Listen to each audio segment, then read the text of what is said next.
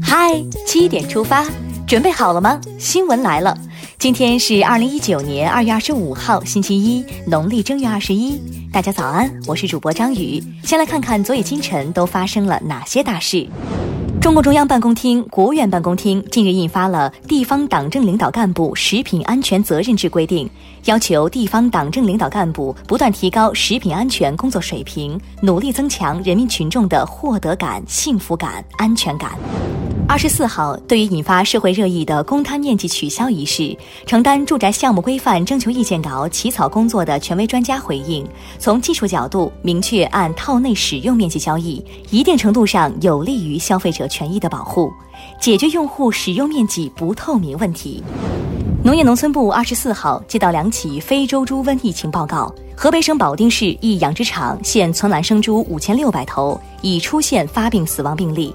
大兴安岭林场某家养野猪养殖场现存栏家养野猪二百二十二头，发病二百二十二头，死亡二百一十头。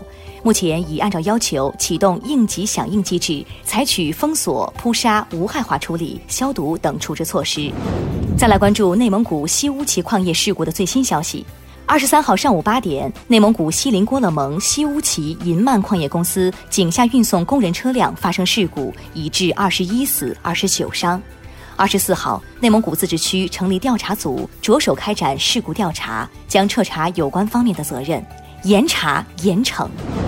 近日，江苏省对金湖县黎城卫生院过期疫苗事件进行了彻查严处。经调查确认，这起事件是因当地政府主体责任落实不到位、主管部门监管不力、接种单位管理混乱、工作人员违规操作造成的一起严重责任事故。相关责任单位和三十三名责任人被严肃问责。对一百四十五名已接种过期疫苗的儿童全面开展医学观察，安排补种，未发现与疫苗直接相关的异常健康情况。接下来关注一条总台独家内容：近期，上海市市场监管部门公布对网红产品甲醛检测仪的风险监测结果，抽检四十一批次全不靠谱，甲醛明明超过国家标准，有检测仪竟显示甲醛浓度为零。中央广播电视总台每周质量报告关注网红甲醛检测仪靠谱吗？再来刷新一组国内资讯。二十四号，江西省南昌市西湖区坝口路发生一起房屋坍塌事件，四名被困人员最终均安全获救。二十四号早上五点三十八分，四川省自贡市荣县高山镇附近发生四点七级地震，震源深度五公里。据自贡市政府应急办消息，截至上午八点，地震造成房屋倒塌五十间，受损一千五百间，暂无人员伤亡报告。再来关注天气，二十四到二十五号，南方进入降雨间歇期，华中、华东大部地区的天气将转为多云。预计二十六号起，南方雨势将再度加强，阴雨天气将再度上线。种太阳仍未成功，还需继续努力。微博用户三点三七亿。一人一条微博转发就上亿。新浪微博二十四号表示，已注意到明星账号流量造假问题，针对可能存在的违法犯罪行为，从去年开始已多次向公安机关提供所掌握的证据材料进行报案。同时，二月三号，新浪微博已经调整了对微博转发评论计数显示方式，莫为流量碰触底线。寒假就快结束了，小朋友们的作业完成了吗？二十号，从海南三亚结束度假的孔女士一家回城时，发现孩子书包丢了，包里装有五六千块钱电子产品和寒假作业，所幸被民警及时找回。孔女士说：“其他都不重要，寒假作业最重要。钱丢了还能再赚，作业没了谁来重写？有些事儿也不能重来。”近日，上海一公交站，六十三岁夏先生提醒一女子候车时不要插队，该女子竟叫来老公将夏先生打成腰椎压缩性骨折。事发后，男子被警方带走，该女子跪地痛哭祈求原谅。目前，事件调查和善后正在进行。早知今日，何必当初？听完身边事，再把目光转向国际。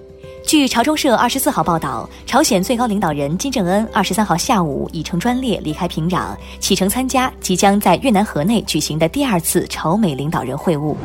北京时间二十四号凌晨，委内瑞拉总统马杜罗在一场政府支持者集会活动上宣布，委内瑞拉与邻国哥伦比亚断绝外交和政治关系。近日，日本岛根县近海惊现巨大乌贼，引发广泛关注。由于最近日本近海接连出现巨大的海洋生物，网友纷纷留言表示担心。看看别人的十四岁。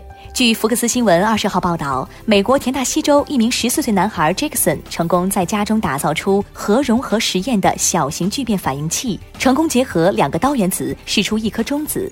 报道称，他在网上购买零件或自己改装，经一年时间打造出反应器。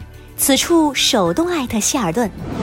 接下来是今天的每日一席话：福孝德之本也。